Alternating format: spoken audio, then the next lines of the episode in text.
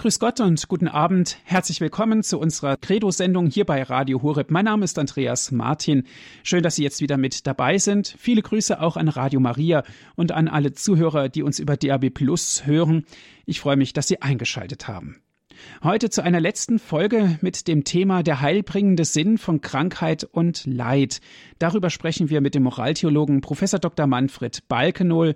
Er ist emeritiert von den Universitäten Osnabrück und Fechter. Aus Osnabrück ist er uns jetzt zugeschaltet. Herr Professor, herzlich willkommen. Einen wunderschönen guten Abend, Herr Martin. Ich freue mich, dass Sie sich heute auch wieder die Zeit genommen haben, um mit uns über dieses Thema der heilbringende Sinn von Krankheit und Leid zu sprechen. Heute in unserer letzten Folge. Heute soll es darum gehen, dass wir uns nochmal wirklich die Gedanken darüber machen, was ist überhaupt der heilbringende Sinn von Krankheit und Leid? Was bringt es uns, um es mal ganz einfach auszudrücken? Und dann werden wir noch eine kurze Zusammenfassung hören, was dann unser Thema abschließen wird.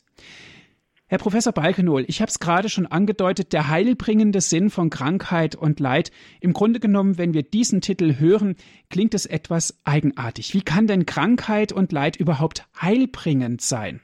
Es ist tatsächlich ungewohnt, eine solche Formulierung überhaupt zu wählen, überhaupt von einem heilbringenden Sinn von Krankheit und Leid zu sprechen, wo wir jedoch in der, im, im Prozess der Krankheit und des Leidens nun alles, alles andere denken, als dass so diese Krankheit jetzt heilbringend sei.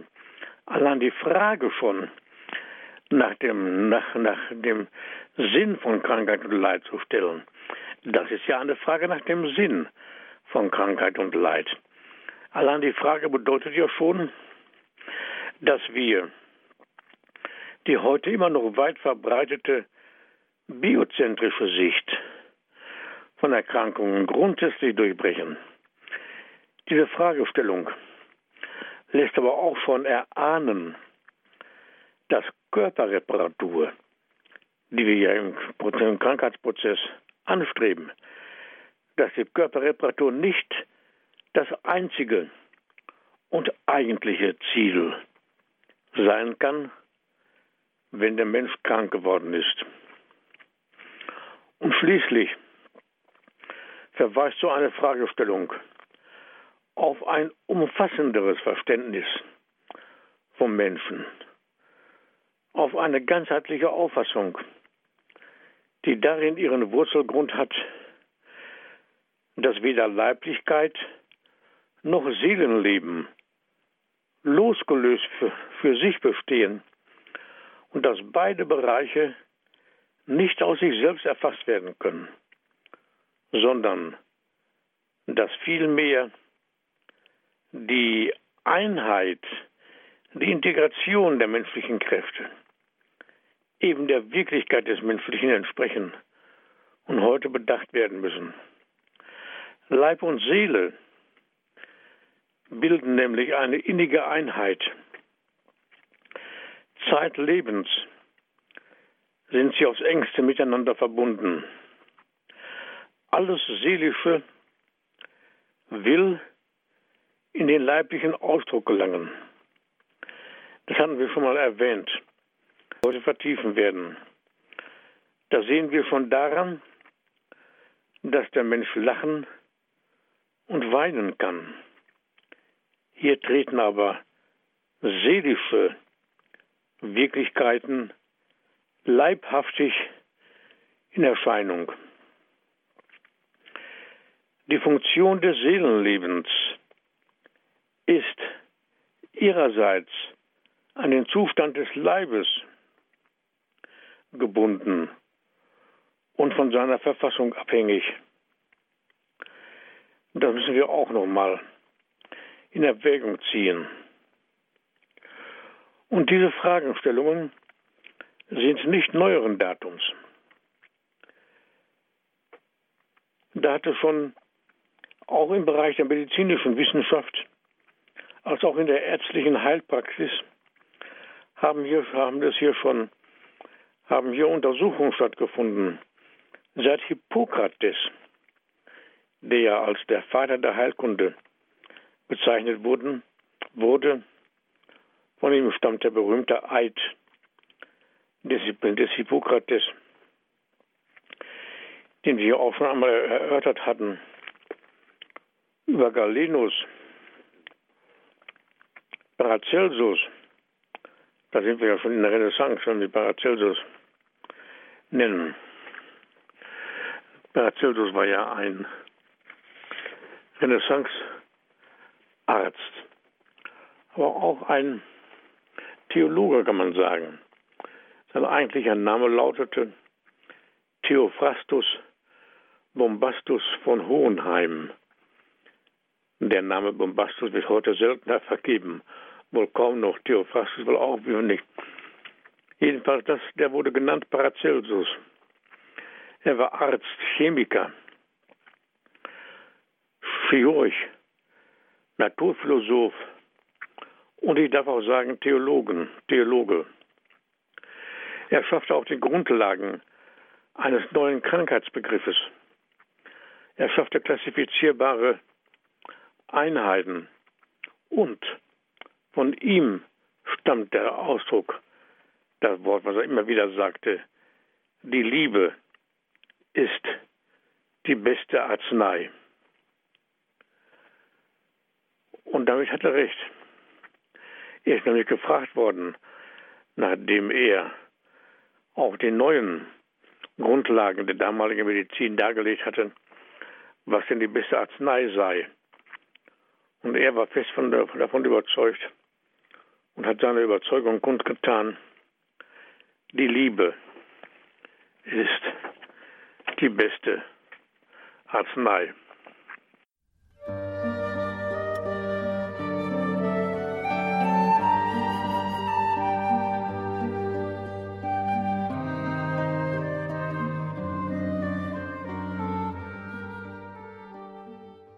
Sie hören die Sendung Credo hier bei Radio Horeb. Krankheit, Leid, Sterben und Tod ist das obere Kapitel unserer Sendung. Ganz konkret beschäftigen wir heute uns mit dem Fachbereich, welchen Sinn hat denn Krankheit und Leid? Hierzu hören wir Gedanken von Herrn Professor Dr. Manfred Balkenohl. Er ist Moraltheologe. Ja, danke schön, Herr Martin. Und in dem Sinne haben wir ja die Frage gestellt nach dem Sinn von Krankheit, Leid, Sterbenden Tod und, und Tod.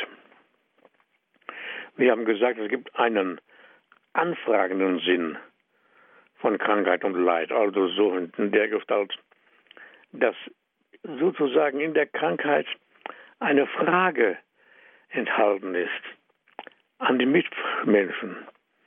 Vielleicht eine Frage nach Anerkennung, Sicherstellung der Person, Frage nach verstanden werden. Insofern, dass die Krankheit eine wichtige Botschaft halten kann. In der Krankheit wird der Mensch auf sich selbst zurückge sozusagen wie ein großer Spiegel, dass der Mensch auf sich selbst zurückgespiegelt wird, geblendet wird. Einen gewissensbildenden Sinn von Krankheit und Leid. Das Gewissen, das kann geweckt werden. Dann aber auch einen versöhnungsstiftenden Sinn von Krankheit und Leid. Auch hier gibt es verborgene Fragegehalte. Auch der Person entfaltende Sinn von Krankheit und Leid. Kann man ganz sicherlich sagen. Insofern können wir auch sprechen von einem kommunikationsstiftenden Sinn der Krankheit. Ja, der Solidarität stiftende Sinn von Krankheit und Leid. Also insgesamt einen hinweisenden Sinn von Krankheit. Und in dem Sinne haben wir die Frage noch vertieft und gefragt, gibt es denn wohl auch einen schöpferischen Sinn von Krankheit und Leid? Wir haben gesagt, ja, Es gibt sogar einen kulturstiftenden Sinn, und zwar von beiden Seiten. Einmal, dass in der Seele des heilenden und helfenden Menschen die tiefsten Kräfte geweckt werden, die der Mensch überhaupt, die der Mensch überhaupt besitzt, um für andere da zu sein, um anderen zu helfen.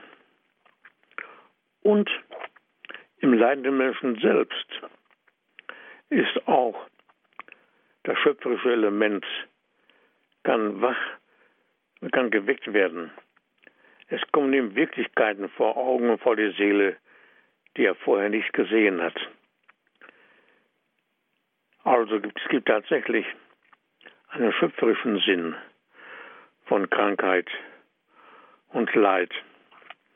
Und bis hierhin können wir das für wohl allen Menschen darlegen. Es wird besonders schwierig, wenn wir aus theologischer, aus religiöser Perspektive sagen, ja, es gibt sogar einen heilbringenden Sinn von Krankheit und Leid, einen erlösenden Sinn des Leidens. Das ist der tiefste Sinn von Krankheit, Leid, auch, auch Sterben und Tod. Das können wir wohl so sagen. Und diesen Gedanken, diesen Gedanken wollen wir heute vertiefen. Und wir wollen vorher noch ein paar Klänge Musik hören.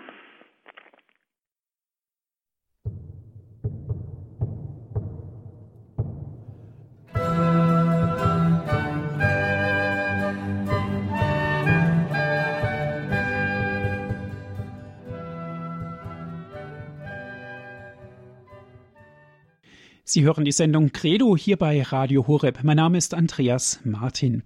Der heilbringende Sinn von Krankheit und Leid, das ist heute unser Thema. Hierzu hören wir Herrn Professor Dr. Manfred Balkenohl. Er ist uns aus Osnabrück telefonisch verbunden.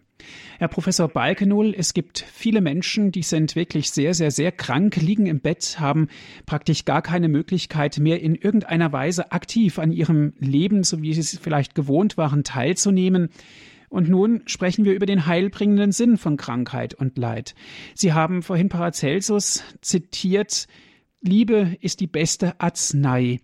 Ist das auch der Schlüssel dazu, diesen Menschen in einer adäquaten Weise zu begegnen, um somit auch eventuell Leiden zu lindern?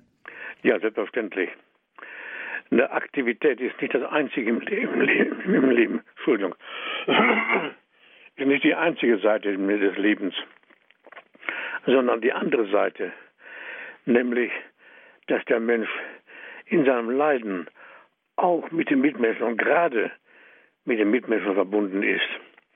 Das ist eine, eine Entdeckung, die menschheitsgeschichtlich sehr tief liegt. Und dieser Sinn von Krankheit, Leid, Sterben und Tod, wenn wir sagen den, den heilbringenden Sinn, den hat der Apostel Paulus sehr deutlich zum Ausdruck gebracht. Und diesen, dieser Gesichtspunkt ist auch von dem seligen Papst Johannes Paul II. nachdrücklich dargelegt worden. Auch in seinem, in, in seiner, in seinem apostolischen Wort Salvifici Doloris über den christlichen Sinn des Leidens die heilbringende Kraft, kann man sogar sagen, des Leidens gibt es. Und der Apostel Paulus drückt dieses in dem Satz unmissverständlich und ganz großartig aus, indem er sagt, für den Leib Christi, die Kirche, ergänze ich in meinem irdischen Leben, was an den Leiden Christi noch fehlt. Das ist ein ganz großes Wort des Apostels. Für den Leib Christi, die Kirche. Die Kirche ist ja der Leib Christi. Und wir alle, die wir zur Kirche gehören, die Kirche ausmachen, sind eben Glieder des Leibes Christi, wie der Apostel Paulus an anderer Stelle sagt. Also für den Leib Christi, die Kirche, ergänze ich in meinem irdischen Leben, was an den Leiden Christi noch fehlt. Diese Worte des Apostels, das sind Worte, die gleichsam am Ende eines langen Weges stehen, der sich durch die Leiden erstreckt, die zur Geschichte des Menschen gehören. Das Leiden gehört nicht nur zu jedem Menschen selbst, sondern auch zur Geschichte,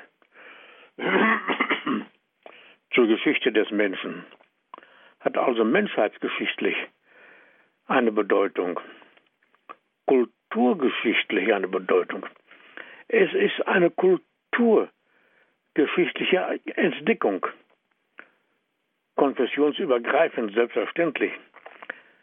Keine Angelegenheit einer bestimmten Konfession, muss man auch nur dabei sagen, in einem gewissen Sinne sogar religionsübergreifend, zur Geschichte der Menschheit gehörend. Es kommt diesen Worten, die der Apostel äh, gesagt hat, die wir eben gehört haben, diesen Worten kommt fast die Bedeutung einer endgültigen Entdeckung zu. Und es ist noch ein Punkt, den wir hinzufügen müssen. Beim Apostel, der, von so viel von Leid sein Leben bewegt, von so viel Leid gekennzeichnet war, beim Apostel eine Entdeckung, die sogar von Freude begleitet ist.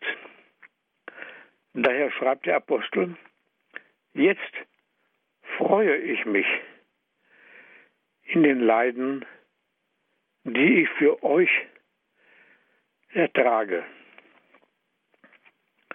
Und diese Freude kommt aus der Entdeckung des Sinnes des Leidens. Diese Entdeckung ist, obwohl der Apostel, der diese Worte geschrieben hat, ganz persönlich davon betroffen ist, er sieht, dass diese Entdeckung zugleich gültig ist für die anderen, denn der Apostel schreibt ja seine Entdeckung in Briefen eben, ebenfalls an die Gemeinden. Und insofern kann jedes Mitglied der Gemeinde, denn jeder Mensch ist von Krankheit, Leid gekennzeichnet, sagen, für den Leib Christi, die Kirche ergänze ich in meinem irdischen Leben, was an den Leiden Christi noch fehlt. Also dieses Wort ist zugleich gültig auch für andere. Der Apostel teilt seine eigene Entdeckung mit und freut sich darüber, wegen auch jener, denen sie helfen kann, so wie sie ihm geholfen hat, nämlich den heilbringenden Sinn des Leidens zu ergründen. Es ist wie gesagt nicht nur eine Entdeckung in der Geschichte eines jeden Menschen, sondern auch eine Entdeckung in der Geschichte der Menschheit, in der Geschichte der Menschheit. Kulturgeschichtliche Entdeckung erster Größenordnung. Konfessionsübergreifend selbstverständlich. Wir können daher auch sagen, eine endgültige Entdeckung. Im Alten Testament. Gibt es schon kleine Vorstufen, wenn zum Beispiel Jonas sagt, aber ich weiß, dass mein Erlöser lebt, sozusagen von voraus voraussehend, vorauf, vorauf, vorausdenkend, vorausempfindend.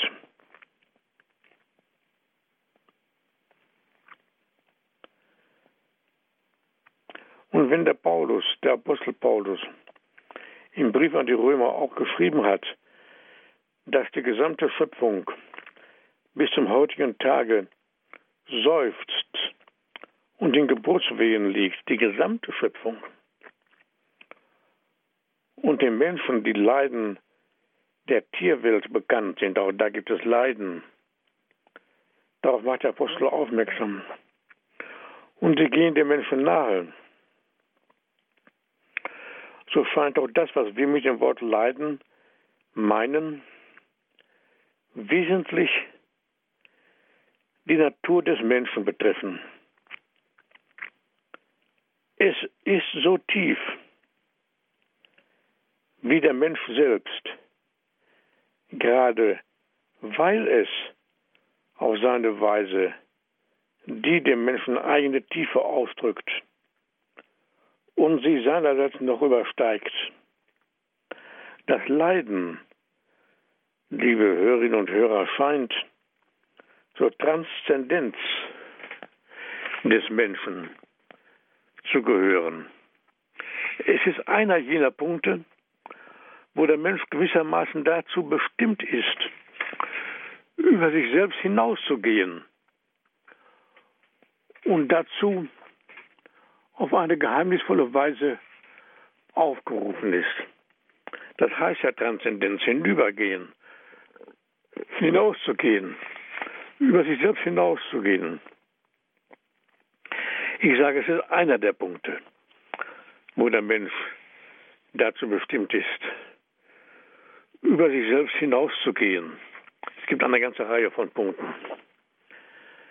Zum Beispiel jedes echte Liebeserlebnis und auch eben das Wort von Paracelsus, welches wir gehört haben. Die Liebe ist die beste Arzt.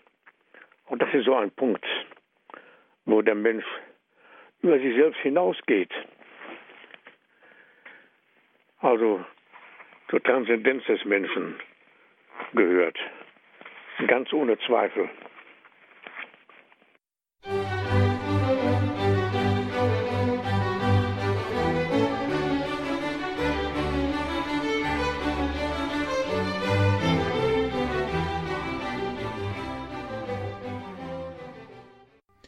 Sie hören die Sendung Credo hier bei Radio Horeb. Krankheit, Leid, Sterben und Tod ist das obere Kapitel unserer Sendung. Ganz konkret beschäftigen wir heute uns mit dem Fachbereich, welchen Sinn hat denn Krankheit und Leid?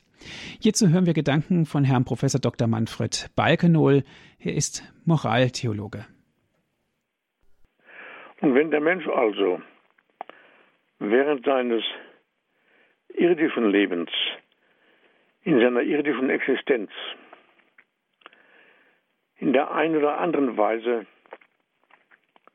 den Weg des Leidens geht, müsste die Kirche zu allen Zeiten den Menschen gerade auf diesem Wege begegnen. Die Kirche der aus dem Geheimnis der Erlösung im Kreuz Christi geboren wird, muss die Begegnung mit dem Menschen vor allem auf dem Weg seines Leidens suchen. Bei dieser Begegnung wird der Mensch, wird jeder Mensch, jeder Christ der Weg der Kirche. Und dieser Weg gehört zu ihren bedeutendsten Wegen. Dass aber selbst der Weg der Kirche ist, vor allem in seinem Leiden. Das ist ein Wort des eben schon genannten Johannes Pauls II. Wir können sagen, das menschliche Leid bewirkt auch Mitleid, ruft auch Achtung hervor. Auf seine Weise flößt es aber auch Furcht ein. diese besondere Achtung vor jedem menschlichen Leid müssen wir immer auch wieder sehen. Es ruft dann auch die Kräfte wach, die dazu geeignet sind, dem Menschen zu helfen. Es mag sein, dass die Medizin als Wissenschaft und zugleich als Heilkunst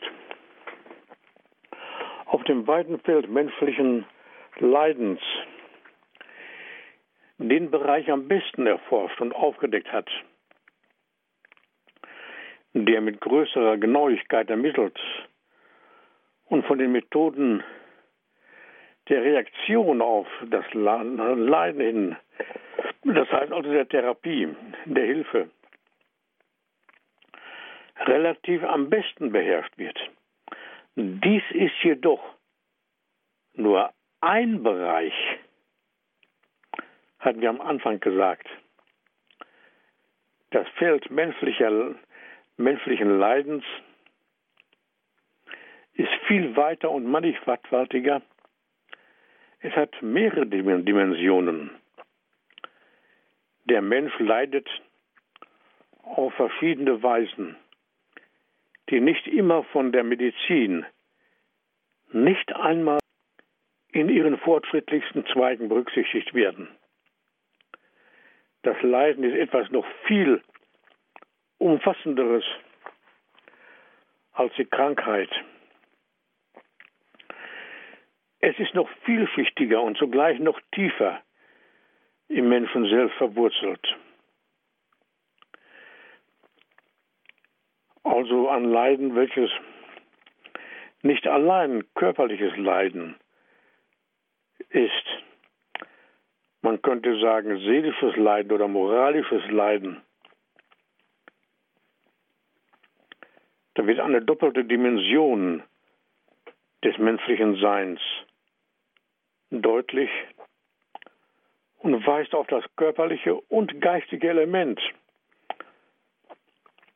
als das unmittelbare oder direkte Subjekt des Leidens hin.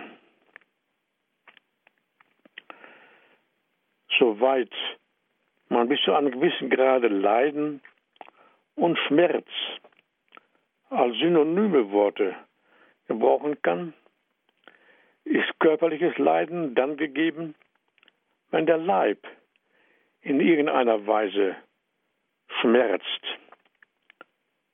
während das seelische oder auch moralische Leiden ein Schmerz der Seele ist. Es handelt sich dabei in der Tat um einen Schmerz geistiger Art und nicht bloß um die psychische Dimension jenes Schmerzes, der sowohl das moralische wie das körperliche Leiden begleitet. Also es gibt eine Vielfalt des Leidens. Und dieser Schmerz der Seele, dieses psychische oder moralische Leiden, dieser Bereich des Leidens oder diese Vielfalt des Leidens sind gewiss nicht geringer als beim körperlichen, Leiden, bei körperlichen Leiden. Wohl scheint es weniger klar bestimmt und von der Therapie weniger leicht erreichbar zu sein. Das müssen wir auch sehen. Und den Gesichtspunkt, den wir schon mal angedeutet hatten, den es hier zu vertiefen gilt, ist auch in der Heiligen Schrift, vor allem im Alten Testament, vorhanden. Da gibt es Situationen, die vom Leiden gezeichnet sind, gekennzeichnet sind. Vor allem vom moralischen Leiden, die Todesgefahr, auch der Tod eigener Kinder, besonders der Tod eines einzigen Kindes, ferner Kinderlosigkeit, Verfolgung und Feindseligkeit der Umwelt, auch Heimweh nach dem Vaterland. Wir denken an Vertreibungen, die ja im letzten Jahrhundert besondere Heftigkeit in unserem Vaterland und anderswo mit sich gebracht haben. Verfolgung und Feindseligkeit der Umwelt, sagte ich, Spott und Hohn für den Leidenden, Einsamkeit und Verlassenheit, dann auch Gewissensbisse, die den Menschen oft ein Leben lang nicht zur Ruhe kommen lassen. Die Schwierigkeit zu begreifen, warum es den Frevlern gut geht und die Gerechten leiden. Dann Untreue und Undankbarkeit von Seiten der Freunde und der Angehörigen. Das Alte Testament, das den Menschen ja als eine leibseelische Einheit behandelt, das große Buch über das Leiden, den Menschen als eine Einheit von Leib und Seele behandelt, verbindet diese moralischen Leiden oft mit dem Schmerz bestimmter Teile des Organismus, der Knochen der Nieren, der Leber, der Eingeweide, des Herzens. Offensichtlich haben diese Art der Leiden, die ich jetzt hier im Anklang an Salvifici Dolores moralische Leiden nenne, auch ihre psychische oder körperliche Komponente und wirken sich oft auf den Zustand des gesamten Organismus aus.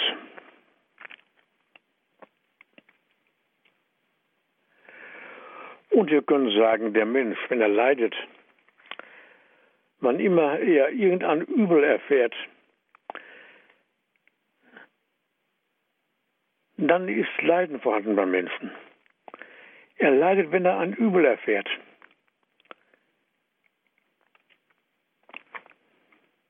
Im Neuen Testament haben wir noch eine weitere Dimension des Leidens.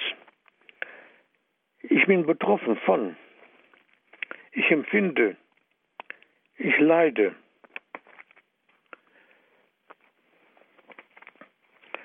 In diesem Wort ist zu entnehmen, dass sich das Leiden nun nicht mehr direkt mit dem objektiven Übel gleichsetzen lässt, sondern eine Situation ausdrückt, in welcher der Mensch das Übel erfährt und in dieser Erfahrung zum Träger von Leiden wird.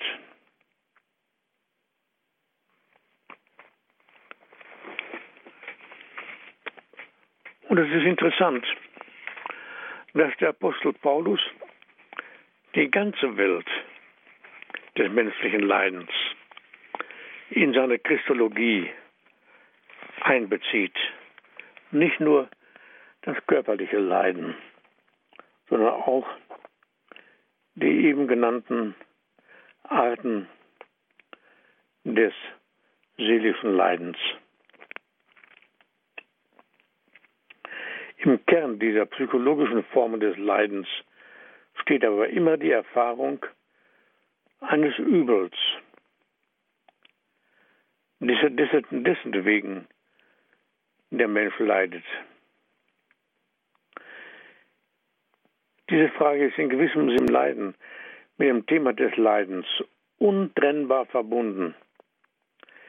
Die christliche Antwort darauf unterscheidet sich von jener, die von einigen kulturellen und religiösen Traditionen gegeben wird, die die Existenz als solche für ein Übel halten, von dem man sich befreien müsse.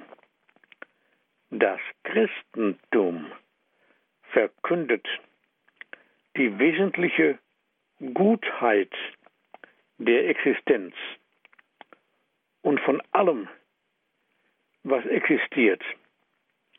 Es bekennt die Güte des Schöpfers, die Barmherzigkeit des Schöpfers und verkündet die Gutheit der Geschöpfe. Geht also weit über den antiken Raum hinaus. Da haben wir ja nun wirklich ganz furchtbare Mitteilungen.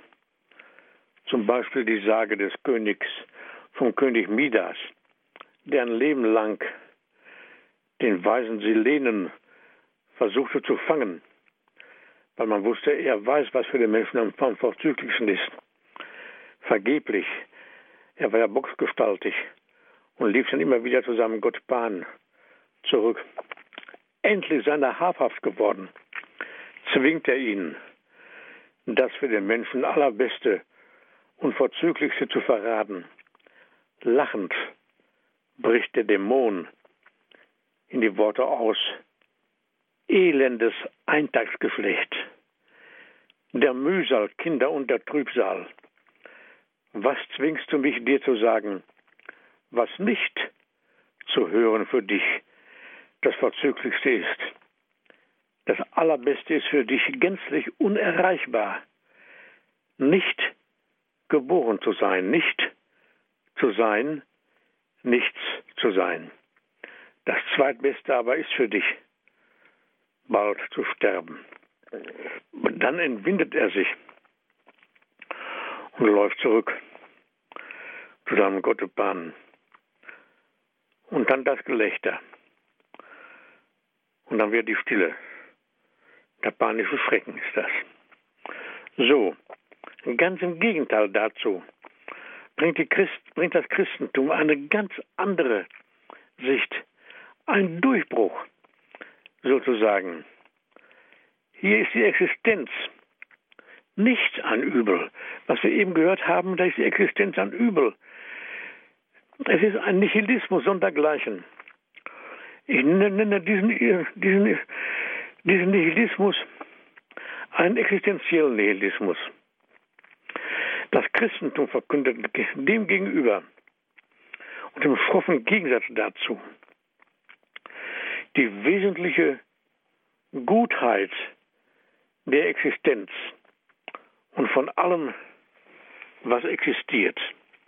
Es bekennt die Güte des Schöpfers und verkündet die Gutheit auch noch im Leiden der Welt. Auch in einer Welt, die noch nie so vom Fortschritt durch das Wirken des Menschen verwandelt worden ist und zugleich sich noch nie so durch die Irrtümer und die Schuld des Menschen in Gefahr befunden hat. Auch das müssen wir vielleicht noch mit dazu. Und daher müssen wir sagen, dass wir, wie Breiter Hiob im Alten Testament, die Frage nach dem Sinn des Leidens stellen und wir tatsächlich im Neuen Testament die Antwort finden nach dem Sinn des Leidens. Die göttliche Barmherzigkeit finden.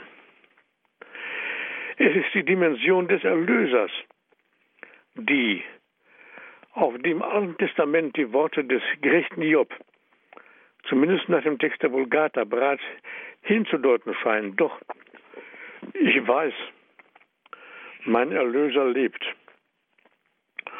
Und am letzten Tag werde ich Gott schauen. Da haben wir schon im Alten Testament den Hinweis auf die Erlösung im Neuen Testament. Gerade durch sein Leiden soll der Mensch bewirken, dass der Mensch nicht stirbt, sondern das ewige Leben hat. Das ewige Leben hat. Das ist wichtig, dass wir diesen Gesang Gesichtspunkt sehen, dass die Gutheit des Menschen, die Gutheit der Schöpfung durch die Teilhabe am Leiden Christi bewirkt wird. Im Kreuz Christi hat sich nicht nur die Erlösung durch das Leiden erfüllt, sondern das menschliche Leiden selbst ist dabei zugleich erlöst worden. Indem Christus die Erlösung durch das Leiden bewirkte, hat Christus gleichzeitig das menschliche Leiden auf die Ebene der Erlösung gehoben. Darum kann auch jeder Mensch durch sein Leiden am erlösenden Leiden Christi teilhaben. Wohin wir auch kommen, so sagt der Apostel Paulus, immer tragen wir das Todesleiden Christi an unserem Leib, damit auch das Leben Jesu an unserem Leib sichtbar wird. Denn immer werden wir, obgleich wir leben, um Jesu willen dem Tod ausgeliefert, damit auch das Leben Jesu an unserem sterblichen Fleisch offenbar wird. Denn wir wissen, dass der, welcher Jesus den Herrn aufgeweckt hat, auferweckt hat, auch uns mit Jesus auferweckt wird. Die Sprache des Kreuzes und des Todes wird durch die Sprache der Auferstehung vervollständigt. Der Mensch findet in der Auferstehung ein völlig neues Licht, das ihm hilft, sich einen Weg durch das tiefe Dunkel der Demütigungen, der Zweifel, der Verzweiflung und der Verfolgung zu bahnen. Und so schreibt der Apostel im zweiten Korintherbrief, wie uns nämlich die Leiden Christi überreich zuteil geworden sind, so wird uns durch Christus auch überreicher Trost zuteil. An anderer Stelle wendet er sich mit den Worten der Ermutigung an die Empfänger des Briefes, nämlich an die Thessalonicher. So heißt es im zweiten Thessalonicher Brief 3,5. Der Herr richte euer Herz darauf, dass ihr Gott liebt und unbeirrt auf Christus wartet. Und im Brief an die Römer schreibt er, angesichts des Erbarmens Gottes ermahne ich euch, meine Brüder, euch selbst als lebendiges und heiliges Opfer darzubringen, das Gott gefällt. Das ist für euch der wahre und angemessene Gottesdienst. Und daher können wir sagen, zum Schluss sage ich deshalb, die Teilnahme am Leiden Christi erlangt in diesen Äußerungen des Apostels gleichsam eine doppelte Dimension, eine doppelte Sichtweise. Wenn ein Mensch an den Leiden Christi teilhat, dann deshalb, weil Christus sein Leiden dem Menschen geöffnet hat, weil er in seinem Erlöserleiden gewissermaßen selbst an allen menschlichen Leiden teilhat. Wenn der Mensch im Glauben das Erlöserleiden Christi entdeckt, findet er darin zugleich seine eigenen Leiden. Im Glauben sieht er sie nun bereichert durch einen neuen Inhalt und eine neue Be Bedeutung. Und diese Entdeckung sagt der Apostel Paulus an vielen, an vielen Stellen im Galaterbrief. Da hat er besonders starke Worte, wenn er sagt, ich bin mit Christus gekreuzigt worden. Nicht mehr ich lebe, sondern Christus lebt in mir. Soweit ich aber jetzt noch in dieser Welt lebe, lebe ich im Glauben an den Sohn Gottes, der mich geliebt und sich für mich hingegeben hat. Das ist wiederum ein Wort, welches der Apostel sicherlich aus eigener Überzeugung, aus eigener Empfinden, auch aus der Gnade getroffen hat. Ein Wort, welches er aber nicht nur für sich in Anspruch nimmt, sondern der Gemeinde weitergibt, weil nicht nur er, sondern jeder Christ hier in der gleichen Situation ist, nämlich ich bin mit Christus gekreuzigt worden. Nicht mehr ich lebe, sondern Christus lebt in mir. Das ist das Wort eines jeden Menschen, der in Krankheit, Leid und auch Angst des Todes steht. Und insofern nicht nur des Todes steht, sondern des Lebens. Darum schreibt Paulus nochmal, Christus will ich erkennen und die Macht seiner Auferstehung und die Gemeinschaft mit seinem Leiden. Sein Tod soll mich prägen.